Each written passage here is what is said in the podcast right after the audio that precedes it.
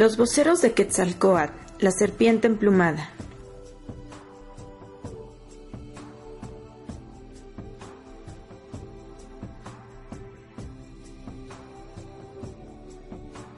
El fundamento de la Toltecayotl es Quetzalcoatl, la serpiente emplumada.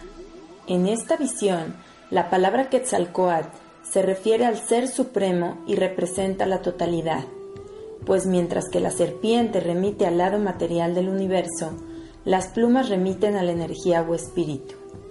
En realidad, más que un dios en el sentido concreto, la metáfora de la serpiente que emprende el vuelo encierra un concepto de trascendencia.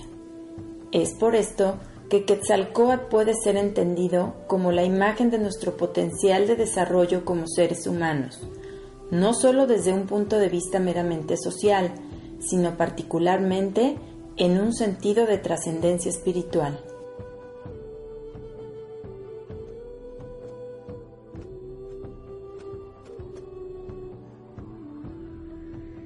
La visión de la Toltecayotl concibe a Quetzalcoatl como el creador del mundo a través de ciclos de desarrollo gradual, imprimiendo su intento evolutivo progresivamente de la siguiente manera, creando primero el reino mineral, posteriormente el reino vegetal, luego el reino animal. Más adelante aún aparecieron las primeras humanidades embrionarias, y finalmente apareció el ser humano cultural. Llegado a este punto, la conciencia Quetzalcoatl encarnó entonces en un cuerpo físico humano, iniciando con ello un linaje de voceros o mensajeros que mantuvieron encendida la llama de su mensaje en la civilización.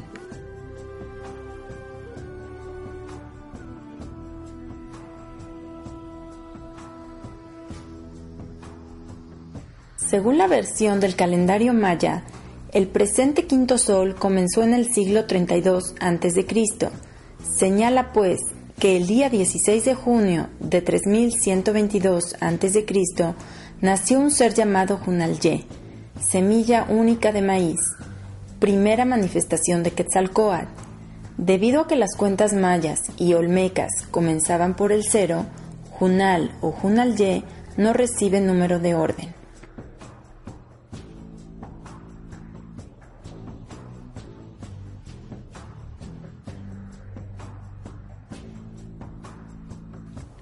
Primer vocero o primer paso de Quetzalcoatl. Aproximadamente mil años después, hacia el siglo XXI a.C., etapa en la cual comenzó la cultura olmeca, aparecen en el arte las primeras representaciones de la serpiente emplumada y su vocero, rodeados de glifos que lo identifican con huracán, primer paso. Segundo vocero o segundo paso de Quetzalcoatl. Nuevamente, aproximadamente un milenio después, momento en que surgen los rudimentos de lo que posteriormente serían las grandes civilizaciones de Teotihuacán y los mayas, es cuando el Popol Vuh coloca el personaje llamado Cabracán, segundo paso, como el siguiente vocero de Quetzalcoatl.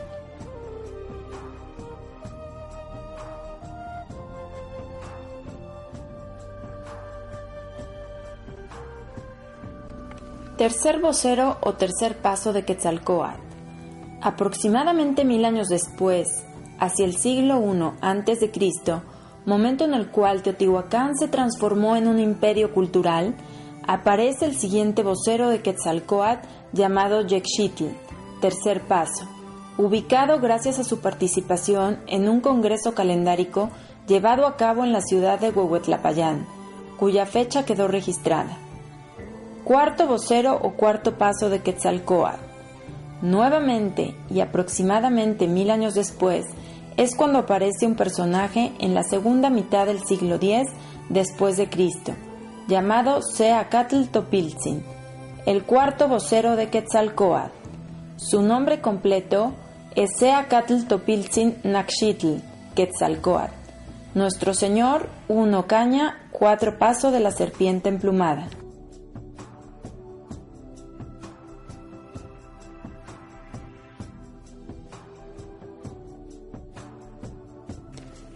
Vocero o quinto paso de Quetzalcoatl. Como se puede apreciar, Los retornos de la conciencia Quetzalcoatl, según hemos visto, mantienen una separación en el tiempo cercana a 20 fuegos nuevos. Cada ciclo de fuego nuevo es de 52 años.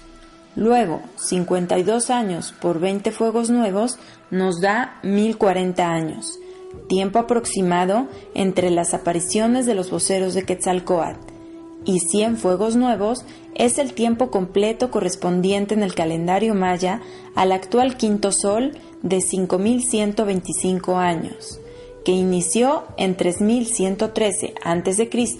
y termina en 2012 después de Cristo, momento en el que se cumplen los 1040 años desde la presencia del último cuarto vocero de Quetzalcoatl, Seacatl Topiltzin.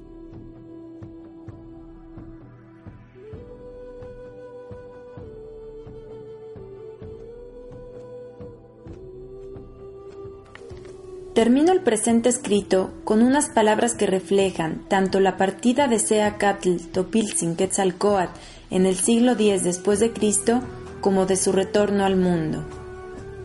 He aquí, nuestro Señor retorna a su origen y nosotros nos vamos con Él, pues lo acompañaremos a donde quiera que vaya.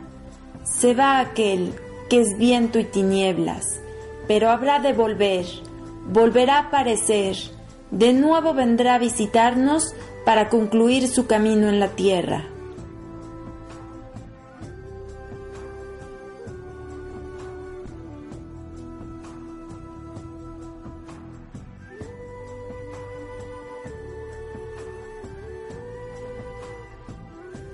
El retorno de Quetzalcoatl, la serpiente emplumada.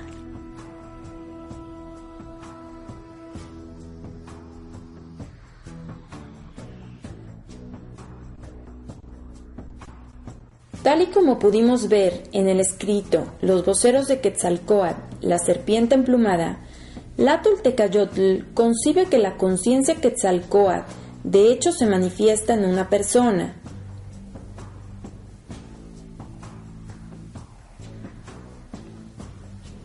transformándose de este modo en el mediador o vocero entre la divinidad y el ser humano. Este fenómeno es llamado por los antropólogos e historiadores mesianismo. Y cuando tal visión incluye la profecía del retorno de dicha conciencia o mediador, el fenómeno mesiánico se denomina milenarismo.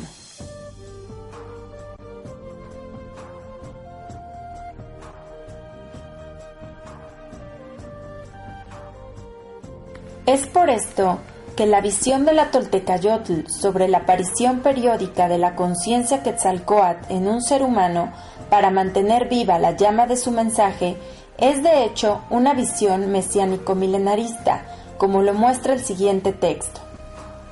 Vendrá el día en que Él retornará para conocer de nuevo su estera y su trono.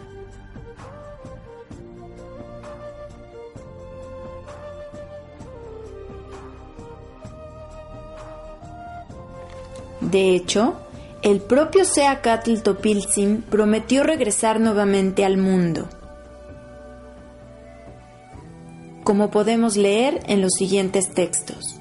Topilzin Axitl Quetzalcoatl dejó a sus gentes en Toyán y se fue por la orilla del mar, y al marchar, dejó dicho que algún día volvería a ellos.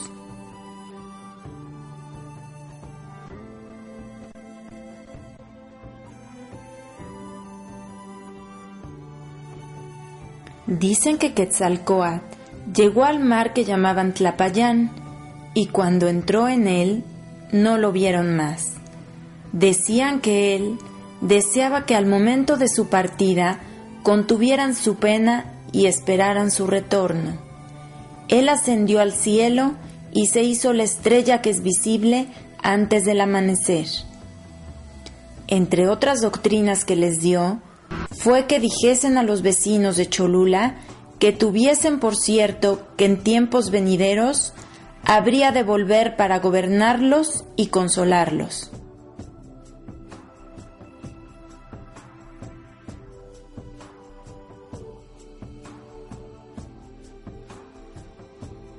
Y en cuanto a la fecha del próximo retorno de Quetzalcoatl, quedó registrada tanto en la versión náhuatl como en la maya. La fecha náhuatl fue reportada por Ixtlizóchitl, quien afirmó que Seacatl prometió regresar en un año que llevara su nombre. Sin embargo, la fecha 1 caña se repite cada 52 años, por lo que esta promesa resulta ambigua.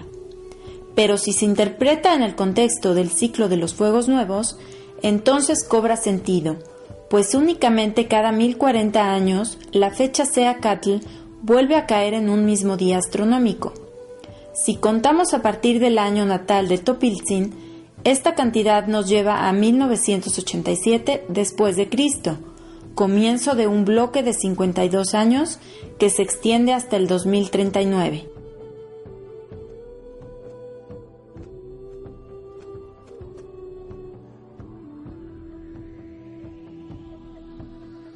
Por su parte, la versión maya más precisa se conserva en el siguiente texto.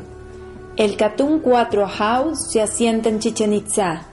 Llegará el Quetzal, el ave preciosa, el árbol dorado. Regresará el vómito de sangre por cuarta vez. Llegará la serpiente emplumada a los Itzaes. Es la cuarta vez que habla su ciclo, la cuarta vez que retorna Litza. Como vemos, se afirma que la manifestación actual es el quinto paso o cuarto retorno.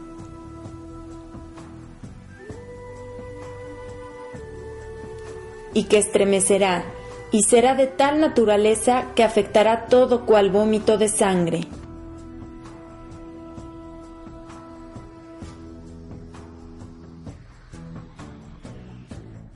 Para descifrar la fecha exacta para el cumplimiento de esta profecía maya, Debemos considerar que los catunes mayas eran ciclos de cerca de 20 años, colocados en paquetes de 13, generando una periodicidad de 260 años, de tal manera que cualquier catún se repite en esta cantidad de tiempo. Pero si consideramos la combinación de esta profecía con la náhuatl recién comentada, podemos concluir que el catún aludido es el que comenzó el pasado 8 de abril de 1993 y cuya conclusión será el 21 de diciembre de 2012, el fin del gran ciclo del calendario maya de 5.125 años.